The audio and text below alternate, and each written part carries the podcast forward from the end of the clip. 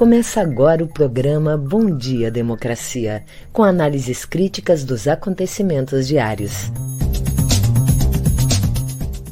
Apresentação de Paulo Tim e Babiton Leão.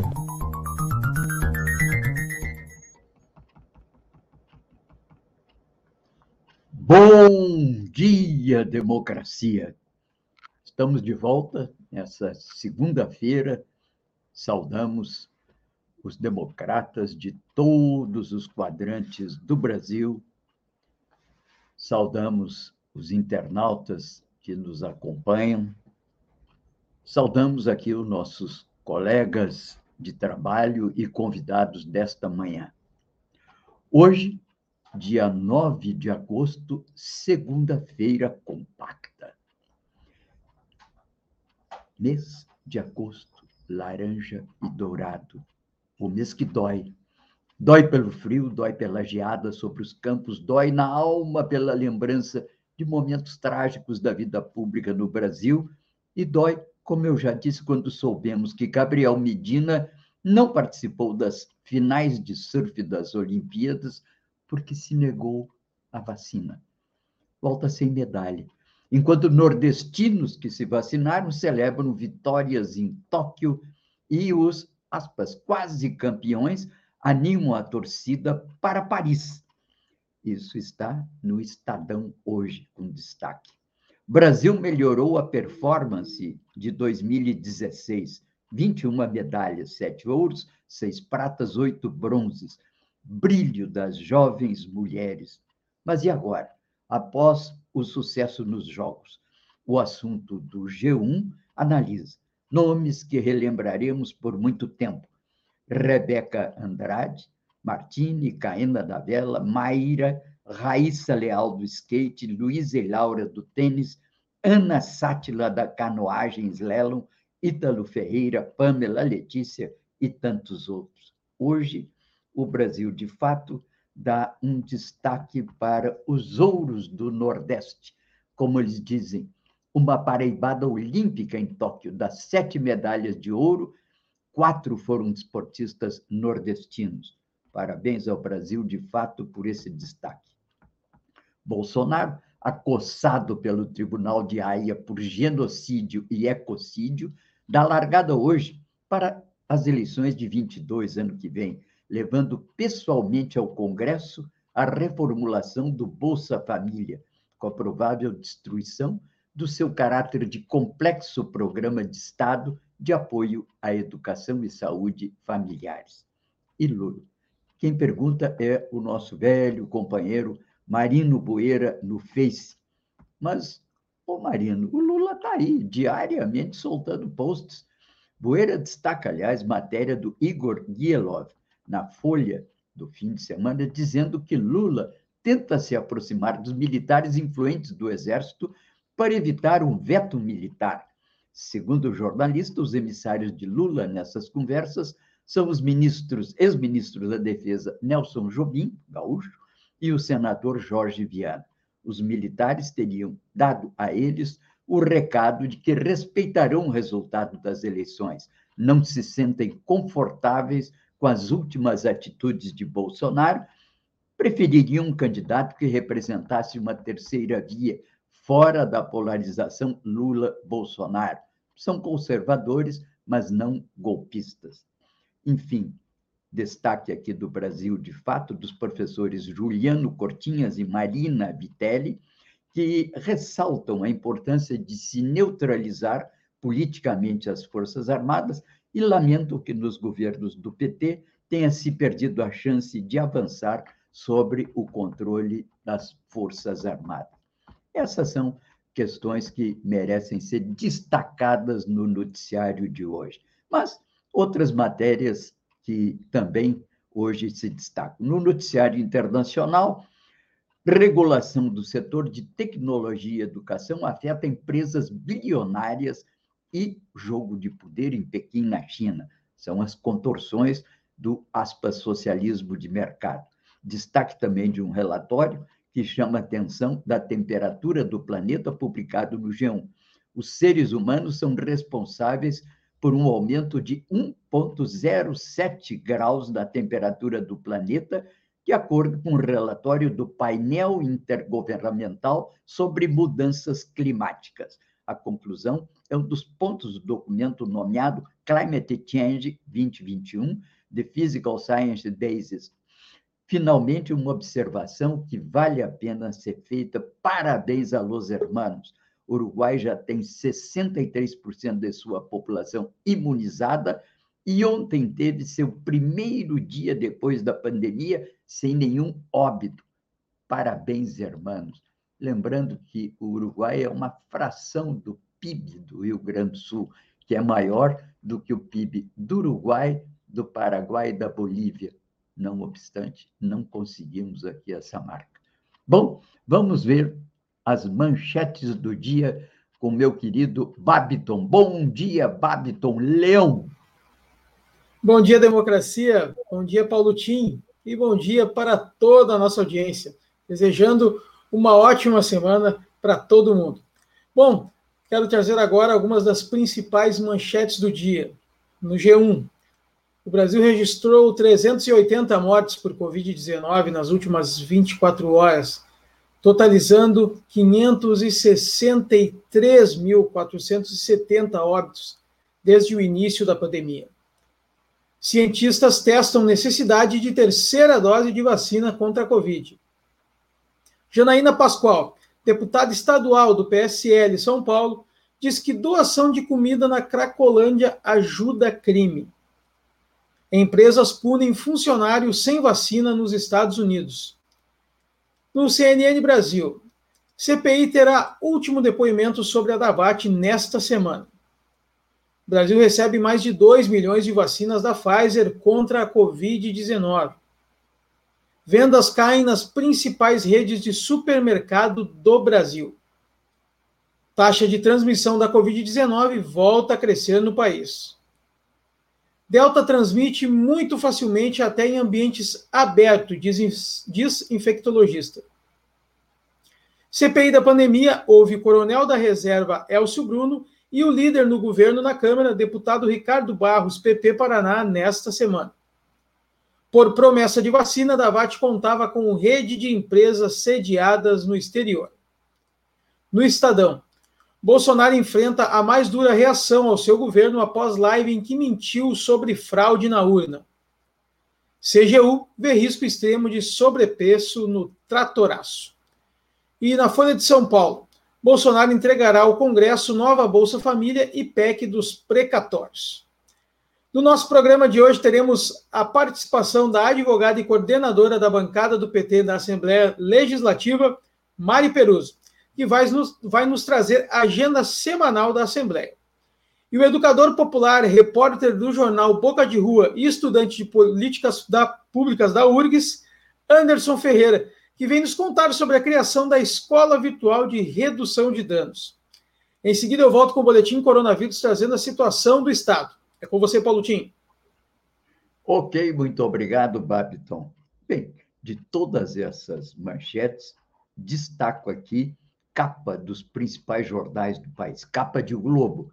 Gigantes do varejo acirram disputa por entregas rápidas. Capa do Estado de São Paulo. CGU vê risco de sobrepreço no tratoraço. Isso é aquele orçamento secreto feito diretamente da presidência com os grupos beneficiados pelo Planalto do Centrão.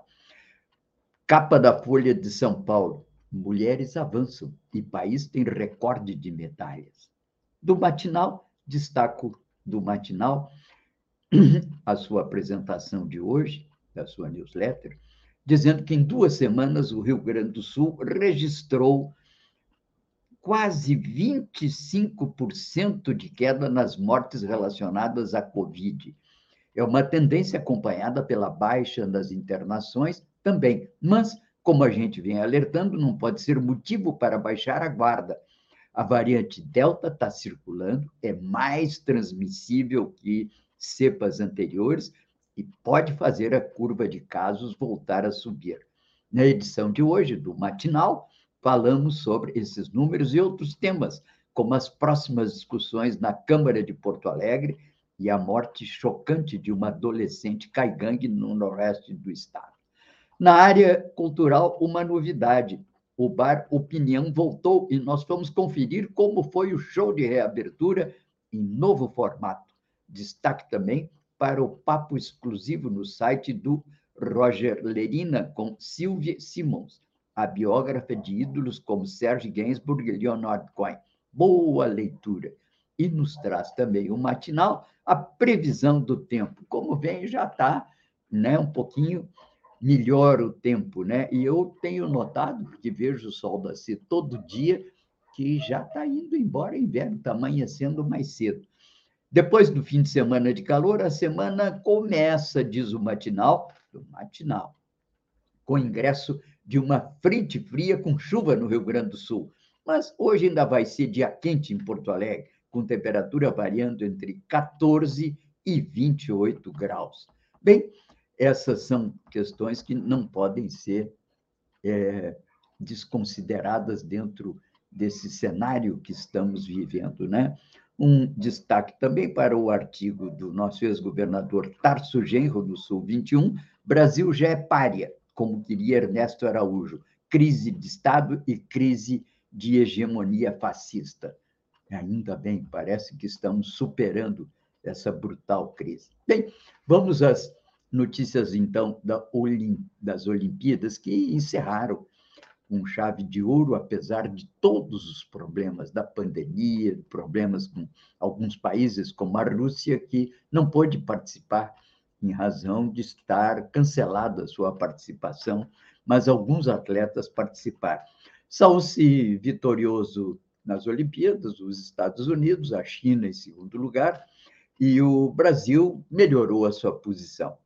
Não significativamente, mas melhorou. Pela primeira vez na história do programa de apoio aos esportes, esse orçamento do Brasil, do governo Bolsonaro, diminuiu em 20% a verba adotada ou dotada para os atletas. Mas, ainda assim, muitos atletas reconheceram a importância do apoio que tiveram da esfera pública e federal, principalmente os atletas militares, os quais, aliás, saíram-se muito bem nas Olimpíadas. Importante se salientar também os brasileiros que tiveram a melhor campanha de todos os tempos, sobretudo para as mulheres. E lembrar que as Olimpíadas também entregam um prêmio àqueles que se destacam com medalhas de ouro, bronze ou prata, né? O atleta que levou o ouro em modalidades individuais receberá 250 mil reais, equivalente, claro. A prata, 150 mil. E o bronze, 100 mil. Confira aqui os ganhadores de medalhas, vou ler apenas os ganhadores do ouro, né? É, de ouro e, é, ouro e prata e bronze, sim. Individuais, Pedro, Bar, Pedro Barros, prata no skate. Raíssa Leal, prata no skate street. Daniel Carquim, bronze no judô. Fernando Scheffer, bronze nos 200 metros livre. Bruno Fratos, bronze nos 50 metros livres. Ítalo Ferreira, ouro no surf. Maíra Guiar, bronze no judô.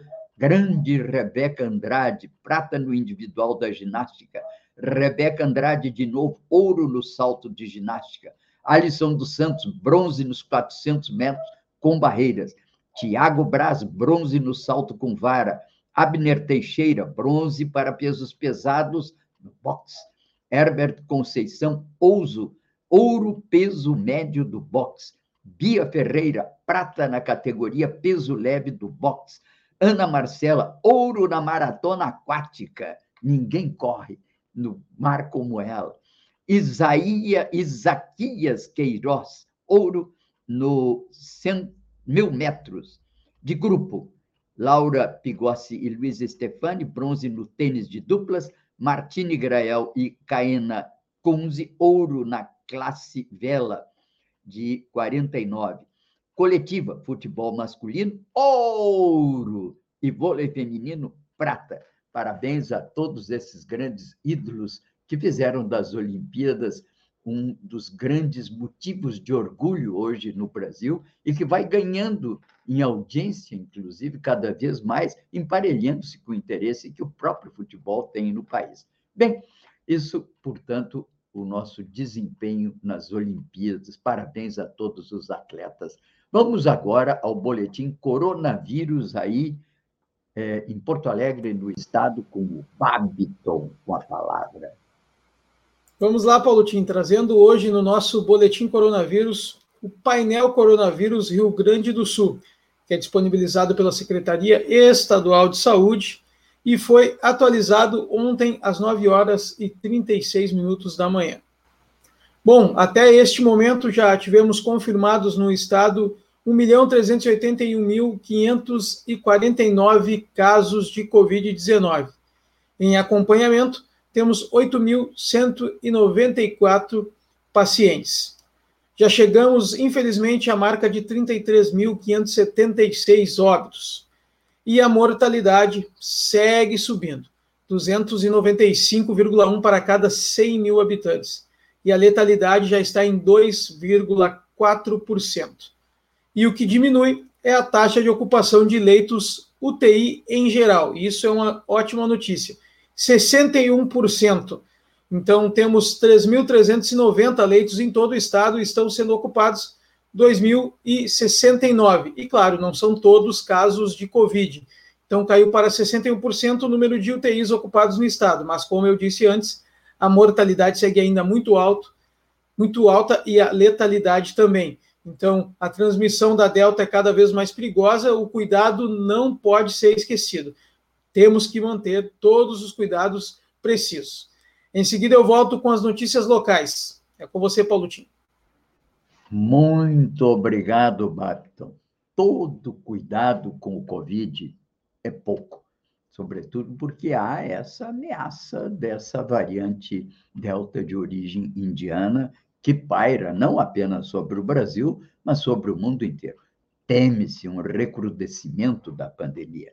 Bem, aqui no Brasil, chegamos a 563.470 óbitos e 45,5 milhões de brasileiros já estão imunizados com relativamente imunizados à vacina, mesmo com segunda dose, que é a que esses 45,5 já, milhões já têm, ela é um, uma, garantia relativa.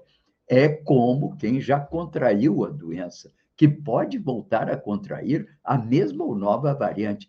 Aqui leio hoje um caso que houve na Inglaterra de um homem que perdeu 60 quilos e contraiu 43 vezes várias variantes da doença. Um caso, claro, um caso raríssimo, né? mas que chama atenção para a necessidade de cuidados, cuidados, não é? Bem, aqui, importante que se diga que esses 45,5 milhões somados aos que já contraíram a doença, nos dá aí um número em torno de 65 milhões de brasileiros que já estão relativamente a salvo de manifestações mais agudas da doença. Mas essa ainda é uma taxa baixa. Há pouco eu falava que o Uruguai já conseguiu vacinar 63% da sua população. Nós não chegamos ainda a essa marca, temos que chegar a 60%, 70% de vacinação com duas doses ou com dose definitiva única, para que nos sintamos um pouco mais a salvo, né? Bem, nesse domingo, o ministro Queiroga da Saúde passou o domingo com lives tentando contornar a crise sobre oferta de vacinas para o estado de São Paulo, vem questionando, inclusive ameaçando entrar na justiça em busca de mais vacinas, e Prefeitura do Rio de Janeiro também. Aliás, continua o problema da falta de vacina em várias capitais brasileiras. Embora tenha avançado muito, mas deveríamos ter avançado muito mais e deveríamos ter começado a vacinação mais cedo, não tivesse o governo dormindo e preocupado com outras questões que não a da vacinação, que é a garantia que nós temos contra a pandemia. Portanto, vamos ficando de olho nesse processo, né? Enquanto isso, outras notícias aqui, né? Policiais, imaginem, policiais ajudam contrabandistas e são presos. A temperatura no planeta também tem influência no ser humano. acabei de falar sobre isso, né? E é, a ação contra Bolsonaro avança em Haia. Indígenas vão denunciá-lo por genocídio e ecocídio. Essa nova denúncia soma-se a pedido apresentado em 2019 e que já está sob análise da Procuradoria do Tribunal. Nunca antes uma acusação contra um mandatário brasileiro tinha chegado a esse nível, a esse papel. Joana Oliveira chama atenção, jornalista chama atenção desse processo e diz que a articulação dos povos indígenas do Brasil apresentará já apresentou em julho essa nova denúncia, que repercute hoje nos jornais, né? E reuniu a Associação dos Povos Indígenas e analisou todos os atos praticados por Bolsonaro, e que consistiram na desmontagem de toda a legislação e todo o aparato institucional de proteção da Amazônia. A boiada passando, né? A boiada passando. E o Ricardo, onde entrará o Ricardo Salles a essas alturas, né? Quer dizer, deixou a boiada passar, destruiu a Amazônia. Não deveria também haver uma denúncia contra ele no Tribunal de Haia? Bem, enquanto isso, as pessoas continuam preocupadas com desemprego. Aquela pesquisa que o Paulo Guedes disse que é uma pesquisa da pedra lascada, né? da PNAD, e que, na verdade, é a mesma pesquisa, com a mesma metodologia recomendada pela OIT, que tem no mundo inteiro, inclusive nos Estados Unidos. Chama a atenção que temos 14, quase 15 milhões de desempregados, mais 5 no desalento. Pessoas que estão completamente fora do mercado de trabalho, logo da cidadania. E por isso procuram alternativas. E essas alternativas, às vezes, apontam para o setor público Destaco, portanto, que o país tem pelo menos 133 concursos com inscrições abertas para mais de 24 mil vagas. Imagina que não vai resolver o problema do desemprego, mas são oportunidades para todos os níveis de escolaridade. Estão as informações no G1 e você pode eventualmente consultar caso se interesse. Bem, aqui Vamos agora ver as notícias locais aí, Porto Alegre, Rio Grande do Sul, com Babiton no comando. O leão da notícia. Vamos lá, Paulo Tim, trazendo aqui as notícias locais do matinal. Mortes por Covid caem quase 25% em duas semanas. O Rio Grande do Sul e a capital gaúcha vivem um momento de queda nas internações e mortes relacionadas à Covid-19 o estado registrou uma redução de 24,59% em novos óbitos provocados pela doença, segundo dados da Secretaria Estadual de Saúde compilados entre 2 de agosto até ontem. São 230 vítimas fatais no período, contra 305 na semana anterior. Na capital, a taxa de ocupação dos leitos de UTI adultos chegou a 73,7%, com 654 pacientes nos leitos, sendo 160 com o coronavírus. São 25 pessoas a menos do que no começo de agosto. Na comparação com o dia 8 de julho, a redução é ainda maior, uma diferença de 134 doentes. Contudo, segue o alerta para causa de, de é, pela causa de presença da variante Delta no Rio Grande do Sul, que pode provocar um novo aumento de casos em todo o país, segundo a Fiocruz um destaque que destaca também o, relaxa, o, o relaxamento, perdão, do distanciamento social e a retomada das atividades econômicas.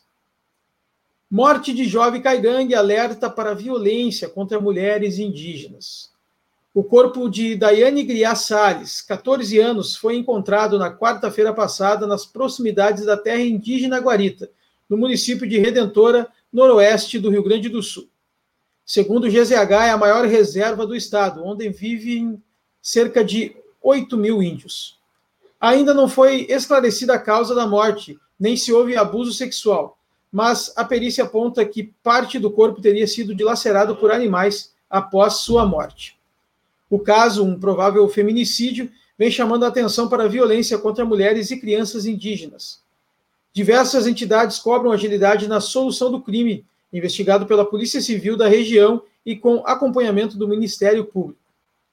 Uma fonte ouvida pelo Sul 21 afirmou que crianças e jovens indígenas de região convivem com episódios de estupros rápidos, encarceramentos e outras violências, e que o aumento de não indígenas na comunidade teria agravado a insegurança. Bom, logo mais eu volto trazendo os programas de hoje aqui da Rede.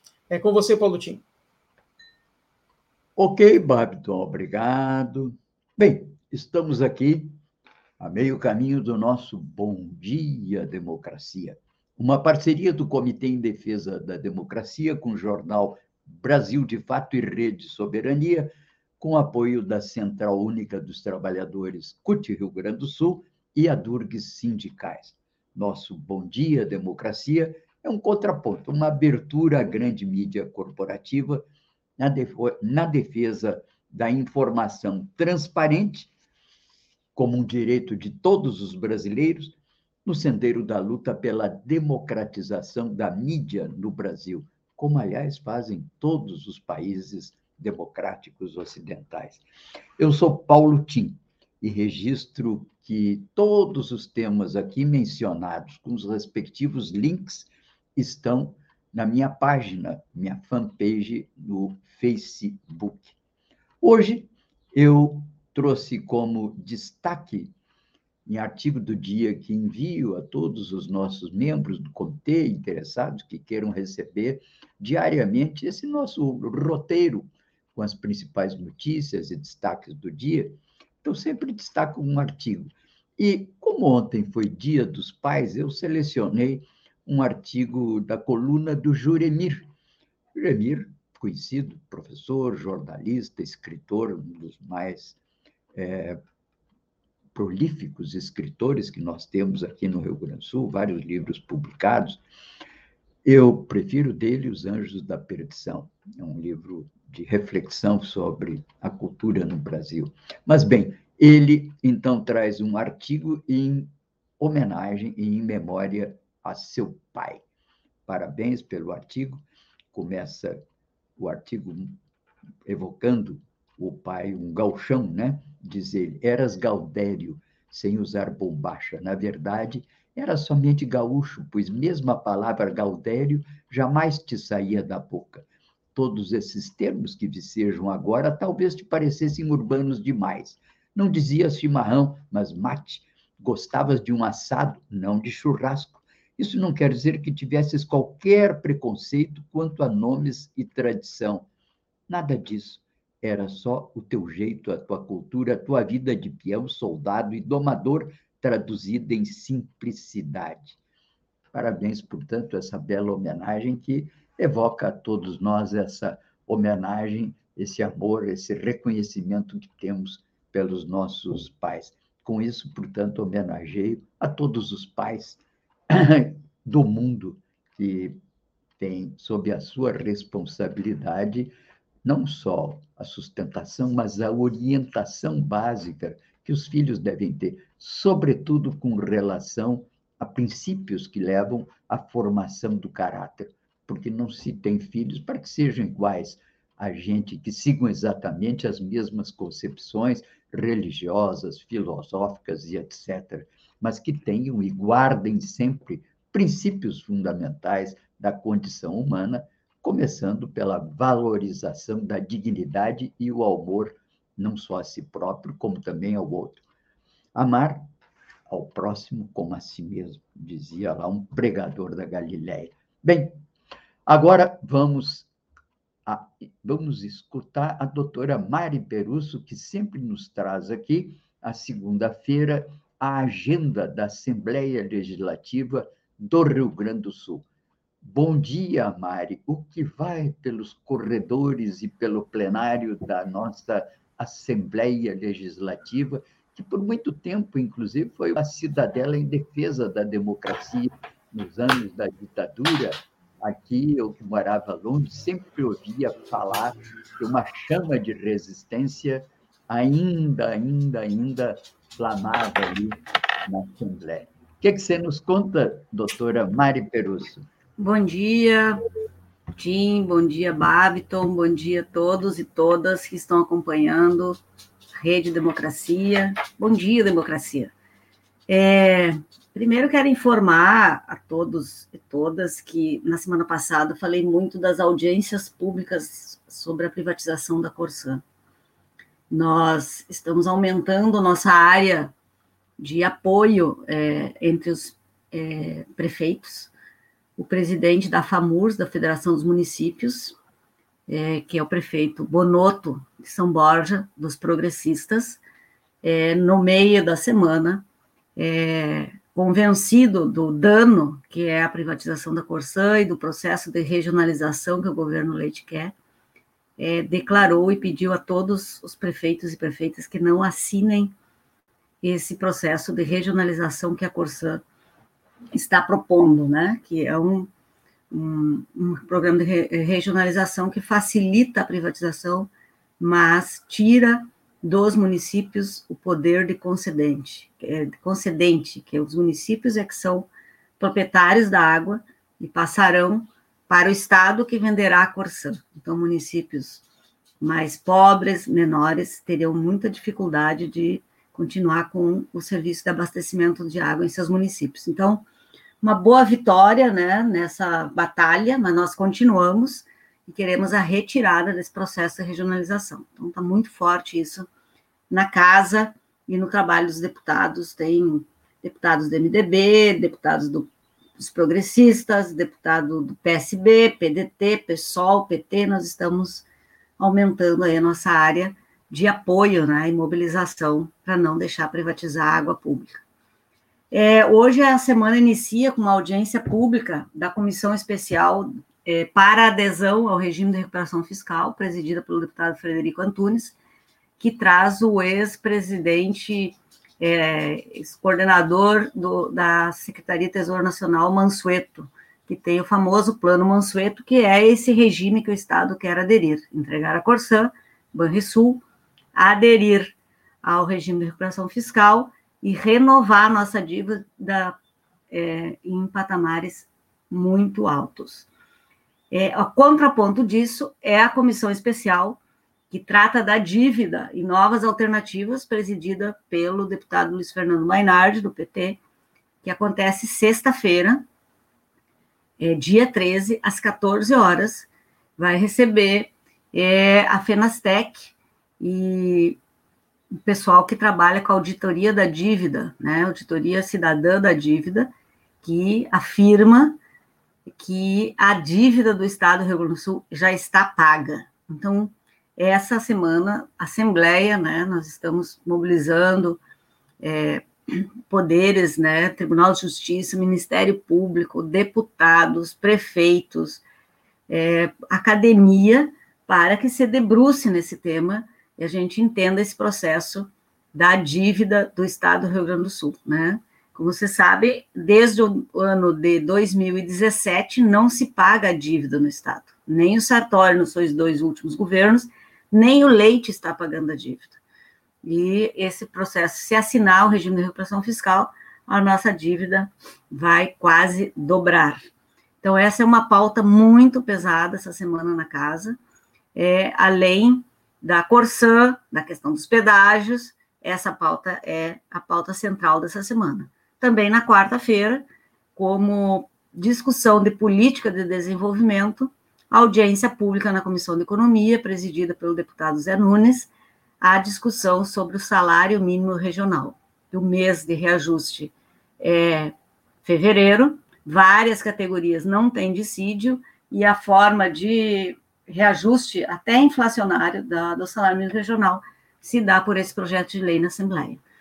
Então, esta é a nossa agenda dessa semana. No plenário, nenhum tema importante, mas muito importante essa discussão do regime de recuperação fiscal, duas comissões especiais, uma que defende e a outra que desnuda essa questão da dívida, e vamos buscar outras alternativas. Inclusive, o viu praticamente só não ouviu ainda o ex-governador Sartori e o atual governador Leite, que mandou seu secretário da Fazenda explicar. É, no último fim, é, sexta-feira, ouviu-se o ex-governador Antônio Brito e o ex-governador Alceu Colares, já o a governadora, ex-governador Ieda, ex-governador Rigoto, ex-governador Pedro Simão, ex-governador Tarso, ex-governador Olívio. Muito interessante o posicionamento de vários ex-governadores sobre essa questão da dívida. Talvez a gente consiga que essa comissão especial tire um documento que ampla maioria assine é, pedindo que a União resolva essa questão da dívida sem adesão ao regime de recuperação fiscal. Bem importante esse trabalho. Quero agradecer a todos e todas. Bom dia, democracia. Nós é que agradecemos a tua presença com valiosas informações que suscitam, enfim, esse debate, né, sobre a economia do Rio Grande do Sul. Né? Exatamente. Muito bem. Aliás, nós vamos entrar no mês que vem, no mês, né, que é o mês do 20 de setembro. Eu prefiro que se, preferiria que se celebrasse não o 20 de setembro, mas o 11 de setembro, que foi o 11 de setembro de 1900, 1836, que foi a data da proclamação da República Rio-Grandense acho que seria mais simbólico. Mas são essas coisas que a gente vai um pouco né, se acomodando ao que talvez alguém tenha dito pela primeira vez e os outros vão se sucedendo. É como essa história da leal e valerosa Porto Alegre. Se tem coisas que marcam a vida de Porto Alegre no cenário político, foi exatamente a sua não subordinação a interesses do centro do país. Exatamente momento da Muito Leal foi quase que um deslize, que tinha que ver com o fato de que aqui moravam, naquela época, principalmente portugueses. A vila era muito pequena e o, a, o a coração do Rio Grande pulsava na campanha. Mas, enfim, são dessas questões que vão se somando né, a preocupações. Bem, muito obrigado, Mari. Temos que seguir adiante, a agenda ainda é grande, temos aqui que receber agora o Anderson Ferreira. Muito obrigado, viu?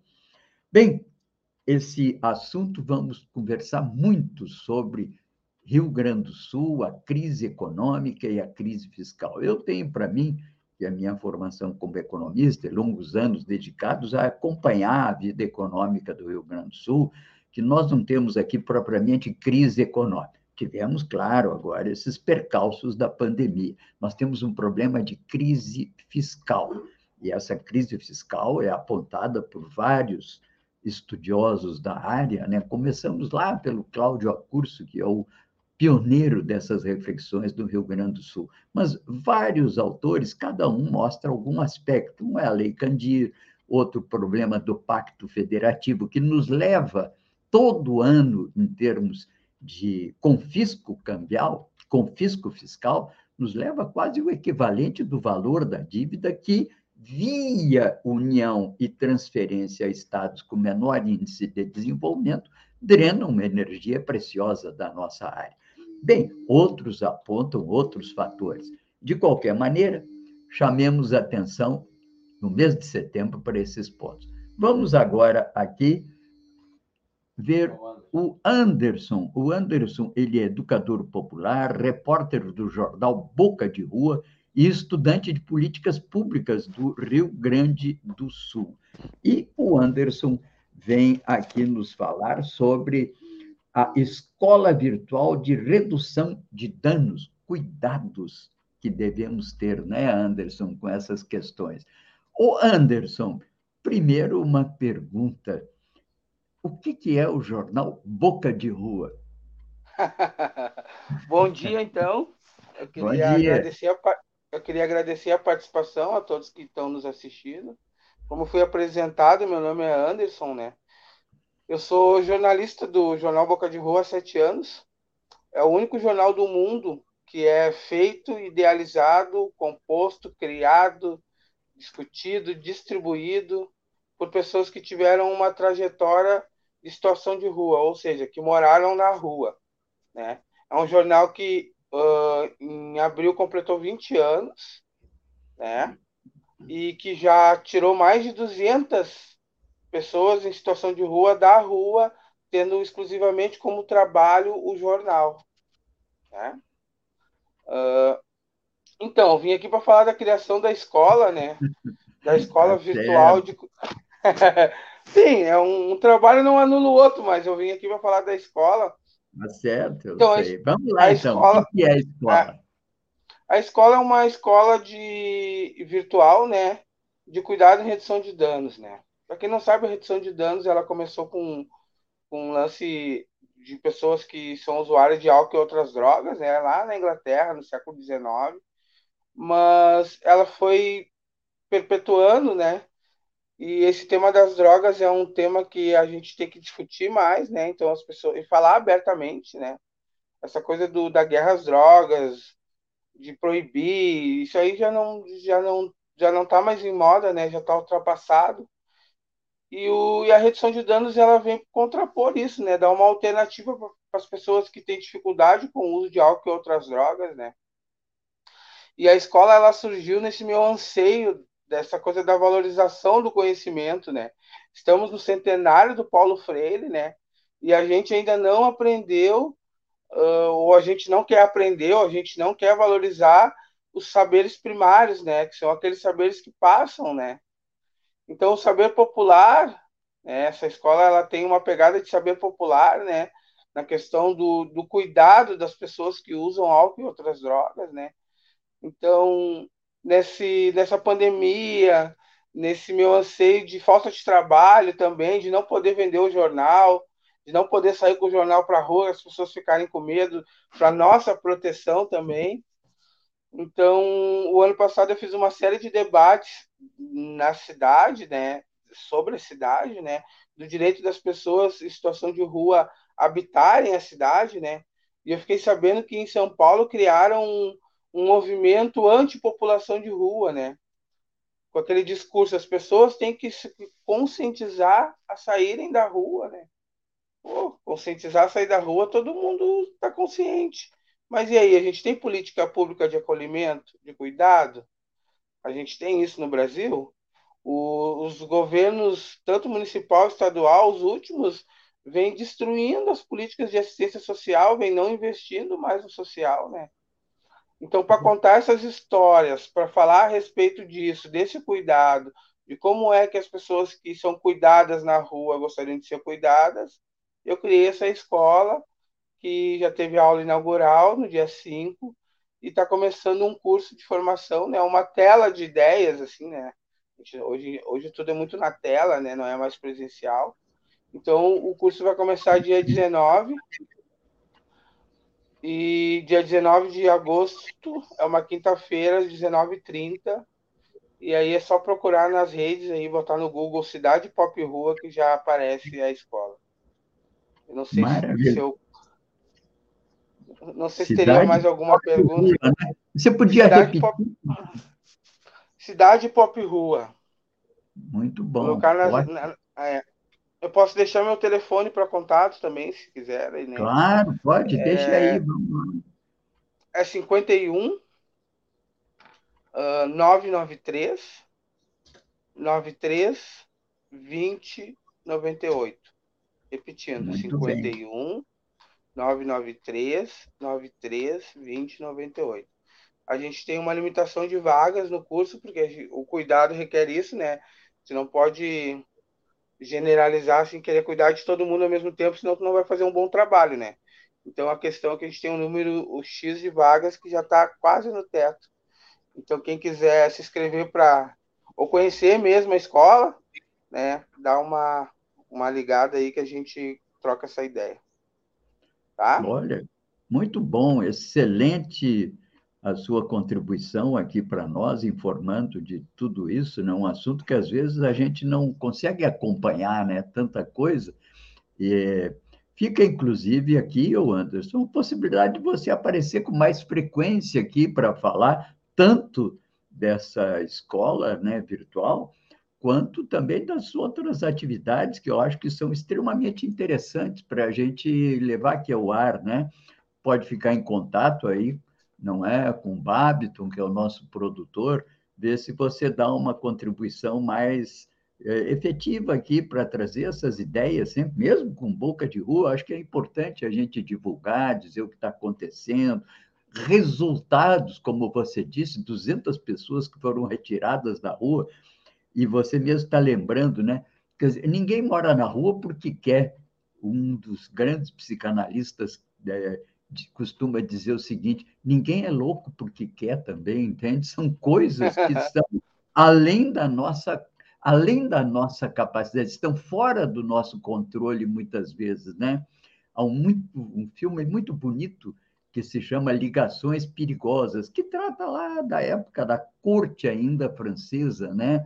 Do século XVIII, e lá pelas tantas, um grande galanteador da corte, ele cai de amores quando ele não esperava, né? E ele diz assim: estava além da minha capacidade. Tem coisas que estão além da nossa capacidade, são é, condicionantes de nossos comportamentos, muitas vezes, estão lá dentro, né? ou está na estrutura social, ou na estrutura psíquica, ou na estrutura do corpo, enfim. Muito boa a tua contribuição, fiquei muito feliz de te ter aqui, viu? Gostaria de te ver mais vezes aqui conosco, viu, Anderson? Muito bom. Muito obrigado. Eu queria Agora, trazer não, mais uma. Eu queria não, trazer só mais uma informação. É, você já falou do Boca de Rua, falou da escola, mas você não disse quem é o Anderson Ferreira, de onde ele ah, saiu tá. e como que ele chegou onde está. Uma vez o, o o Ari Barroso perguntou lá para uma moça negra que foi cantar no programa de auditório e ele perguntou: Mas de que planeta você saiu? E ela disse: Eu vim do planeta da fome. Então eu te pergunto: de que planeta você saiu, Anderson Ferreira? Alô? Oi, eu não consegui ouvir, não sei se foi a minha internet que travou. É, sim, sim, sim, claro. Tá me ouvindo? Eu estava falando que um, o famoso Uma Pergunta, do Ari Barroso, quando ele perguntou para uma grande cantora, que depois se revelaria como Elza Soares, Soares, perguntou de que planeta você saiu? E ela disse assim, ouvindo o planeta da fome. Então eu te pergunto, Anderson, de que planeta você saiu? Tá. Uh, eu tenho 44 anos, né? Eu estudo políticas públicas no, na, Federal, na Universidade Federal. Eu morei na rua por mais de 15 anos aqui na cidade de Porto Alegre e foi uma experiência ah, que eu, eu sempre digo assim, né? Tem pessoas que, infelizmente, por falta de oportunidade, são colocadas naquela situação. E eu sou uma delas que fui colocada nessa situação de rua por falta de várias oportunidades, né? De trabalho, de, de até mesmo de consciência, assim, de saber onde procurar ajuda, sabe? Então, fui posto nessa situação, né? E quando eu fui acolhido pela assistência social, eu, eu, eu conheci algumas educadoras lá que tinham uma, uma visão diferenciada em relação à, situação de rua, né? E me apresentaram, então, a redução de danos aqui em Porto Alegre. Nós tínhamos um programa, né, municipal de cuidado e redução de danos como política pública, né, financiado pelo SUS, mas os governos municipais foram acabando com isso, porque entendiam que era dar droga para drogado, né? O que não é verdade, né? E eu tive a oportunidade de fundar um movimento social aqui em Porto Alegre, né, que é o Movimento Nacional da População de Rua, o núcleo do Rio Grande do Sul. Eu tive a oportunidade em 2007 de participar da fundação, né? E e depois passando por 15 anos na rua, eu já tinha ensino médio antes de, de, de vir para a rua, né? E tive uma oportunidade de fazer o vestibular, então, né? E graças às políticas de ações afirmativas, né? Assinada pelo então presidente Lula lá em 2007, me deu possibilidade de entrar na universidade, né? Então, hoje eu estou no, no décimo semestre, falta bem pouquinho para mim me formar, e, e certamente vou me formar cientista político agora no final de 2023, por aí, ou no início de 2023, né? E esse projeto da escola, a partir da, dessa minha formação, desse meu conhecimento, dessa rede que eu montei, né? A escola ela tem supervisão da Sandra Fagundes, né? A Sandra Fagundes que foi a nossa a secretária de, de saúde do governo Tarso, e ela é, me ajudou a montar todo o projeto pedagógico da escola, né? Numa linha freiriana, assim, e ela dá a supervisão da escola. Então, qualquer dúvida que eu tenha em relação ao método de, de, de aula, alguma coisa assim, a gente tem essa, essa troca aí. E está sendo bem legal para mim, assim, está sendo bem produtivo. Então, eu vim desse planeta, do planeta Rua, da Ruaologia. Ótimo, muito bem. Agora sabemos de onde veio o Anderson, como é que ele se formou, como é que desenvolveu sua consciência, sua capacidade de intervenção nessa realidade que é a realidade da Rua, do planeta Rua, como ele diz. Muito obrigado, Anderson. Apareça mais seguido. Grato, viu? Bom Muito obrigado, tchau. Bom dia. Okay. Tudo bem. Valeu. Bom, Aqui vamos ver com o Babiton é, o que, que ele tem de novo aqui, quem é que está nos acompanhando aí, o Babiton, se tem alguma questão. Vamos lá, seu Babiton, o leão da notícia. Pois é, Paulotinho, temos muitas participações, claro, aqui, mas eu quero já aproveitar e fazer o convite que hoje temos uma tarde recheada aqui na rede, muitos programas. Logo às 18 horas temos o Estação Gaia deste mês. Estação Gaia, que vai discutir água e saneamento básico. O programa que tem a apresentação da nossa querida Aileen Chivanbach vai ter hoje os colaboradores, uh, geóloga, professora do Departamento de Ecologia da URGS, a Terezinha Guerra, o engenheiro agrônomo, professor da URGS e ambientalista uh, Darcy Campani, também como colaborador, e o convidado para discutir a água e saneamento básico será o pesquisador da Fiocruz, e também ex-relator da ONU, o Léo Heller. Então, hoje temos um ótimo programa às 18 horas. Se programem aí para acompanhar aqui nas nossas redes sociais e, claro, também pela rádio estaçãodemocracia.com. E logo em seguida, temos também o Farol Literário, o programa de incentivo às letras promovido pela Casa do Poeta Brasileiro e Casa do Poeta Latino-Americano. O programa que é realizado pela Casa do Poeta do Vale do Mampituba, Acontece todas as segundas-feiras às 19 horas aqui na Rede e tem a apresentação do Paulo Tim. Então, uma tarde recheada de ótimos programas. Então, fique por dentro aqui da nossa programação, compartilhe, fortaleça a ideia da Rede. Você que nos acompanha pelas páginas dos parceiros, aproveite também e vai lá e curta as nossas páginas. E você que curte a Rede também dá esse apoio aos parceiros. Vamos cada vez mais fortalecer essa resistência aqui. Então segue lá no YouTube, assina o canal, uh, dá o seu joinha lá para você receber notificação sempre. Também no Facebook, no Instagram e, obviamente, no Spotify também temos o Bom Dia Democracia e lá no Twitter. Fique por dentro e nos acompanhe sempre. Bom Dia Democracia. É com você, Paulo Tim. Ok, ok. Muito obrigado, Babton. Obrigado aí pela lembrança do nosso farol literário hoje às 19 horas, né? Um programa que realizamos toda segunda-feira de incentivo às letras, né? E que se junta a vários outros programas que têm sido desenvolvidos aqui na rede Estação Democracia de Valorização da Cultura. Bem, vamos aqui chegando ao final da nossa edição de hoje do Bom Dia Democracia, mas gosto sempre de chamar a atenção que nós temos aqui um foco as nossas notícias em quatro grandes crises que assolam o país e que tendem a se prolongar por alguns meses, né? E a crise sanitária do Covid, baixamos a nossa média de mortes abaixo de mil, mas continuamos com elevado número de óbitos ainda, entende? E há que acelerar a vacinação, inclusive com campanhas de informação. E segundo, grande crise, a crise hídrica, com reflexos, inclusive, na perspectiva de apagão para novembro, já admitida por algumas autoridades. Temos a crise, que é a crise social e econômica, revelada pela pesquisa do PNAD, que o Paulo Guedes diz que é uma pesquisa da idade da pedra, mal sabe ele que ele é que é da idade da pedra que não está entendendo que vai pelo mundo. Bem, isso aí nos dá esse número, que é um número inaceitável de 20 milhões de pessoas que estão fora do mercado de trabalho e o número assombroso de 100 milhões de brasileiros que ganham até um salário mínimo, sendo que esse salário mínimo vem caindo em poder aquisitivo. Já foi 300 dólares na época do Lula, hoje não consegue mais. Bem, e temos a crise política fermentada agora por uma tensão entre poderes executivo e judiciário, na expectativa de que isso possa ser amenizado nos próximos meses, de forma que cheguemos às eleições no ano que vem. Aliás, circula um documento amplo, mais um manifesto por várias entidades brasileiras defendendo a realização de eleições no ano que vem.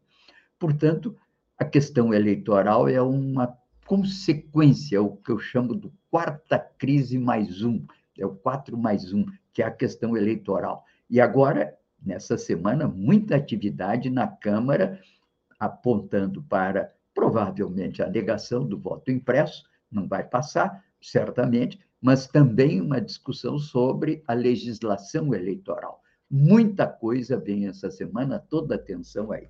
Além disso, claro, sempre chamamos a atenção de uma agenda de questões, que são questões que envolvem o nosso dia a dia há anos no Brasil, não são propriamente crises. É a questão, inclusive, dos, das pessoas que são afetados pelo Covid, que devem procurar um advogado, é a questão da atualização necessária do Estatuto do Idoso, é a questão, inclusive, da fuga de cérebros e capitais que está afetando a vida do brasileiro. Estamos perdendo o capital mais valioso que temos, entende? Enquanto meia dúzia de pessoas concentram 10 trilhões de reais aplicados no mercado financeiro a 30% ao ano, ainda tem uma reservinha de 2 trilhões guardados em paraísos fiscais.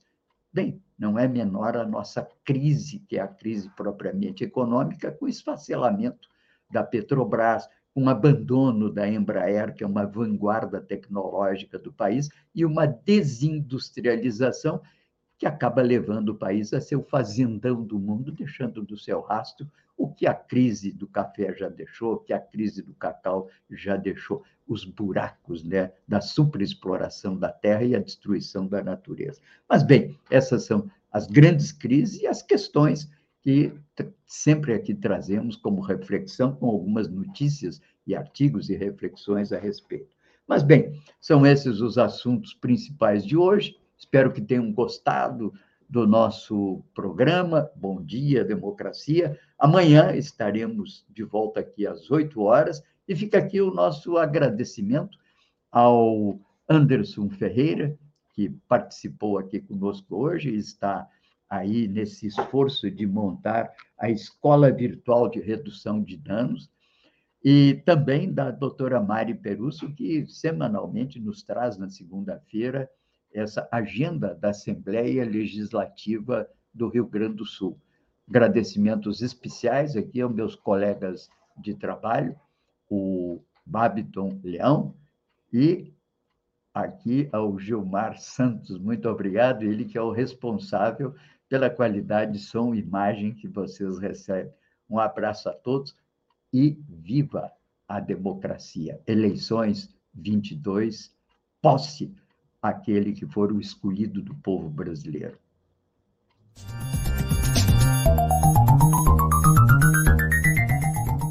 Este foi o programa Bom Dia Democracia. Nos encontramos amanhã às 8 horas.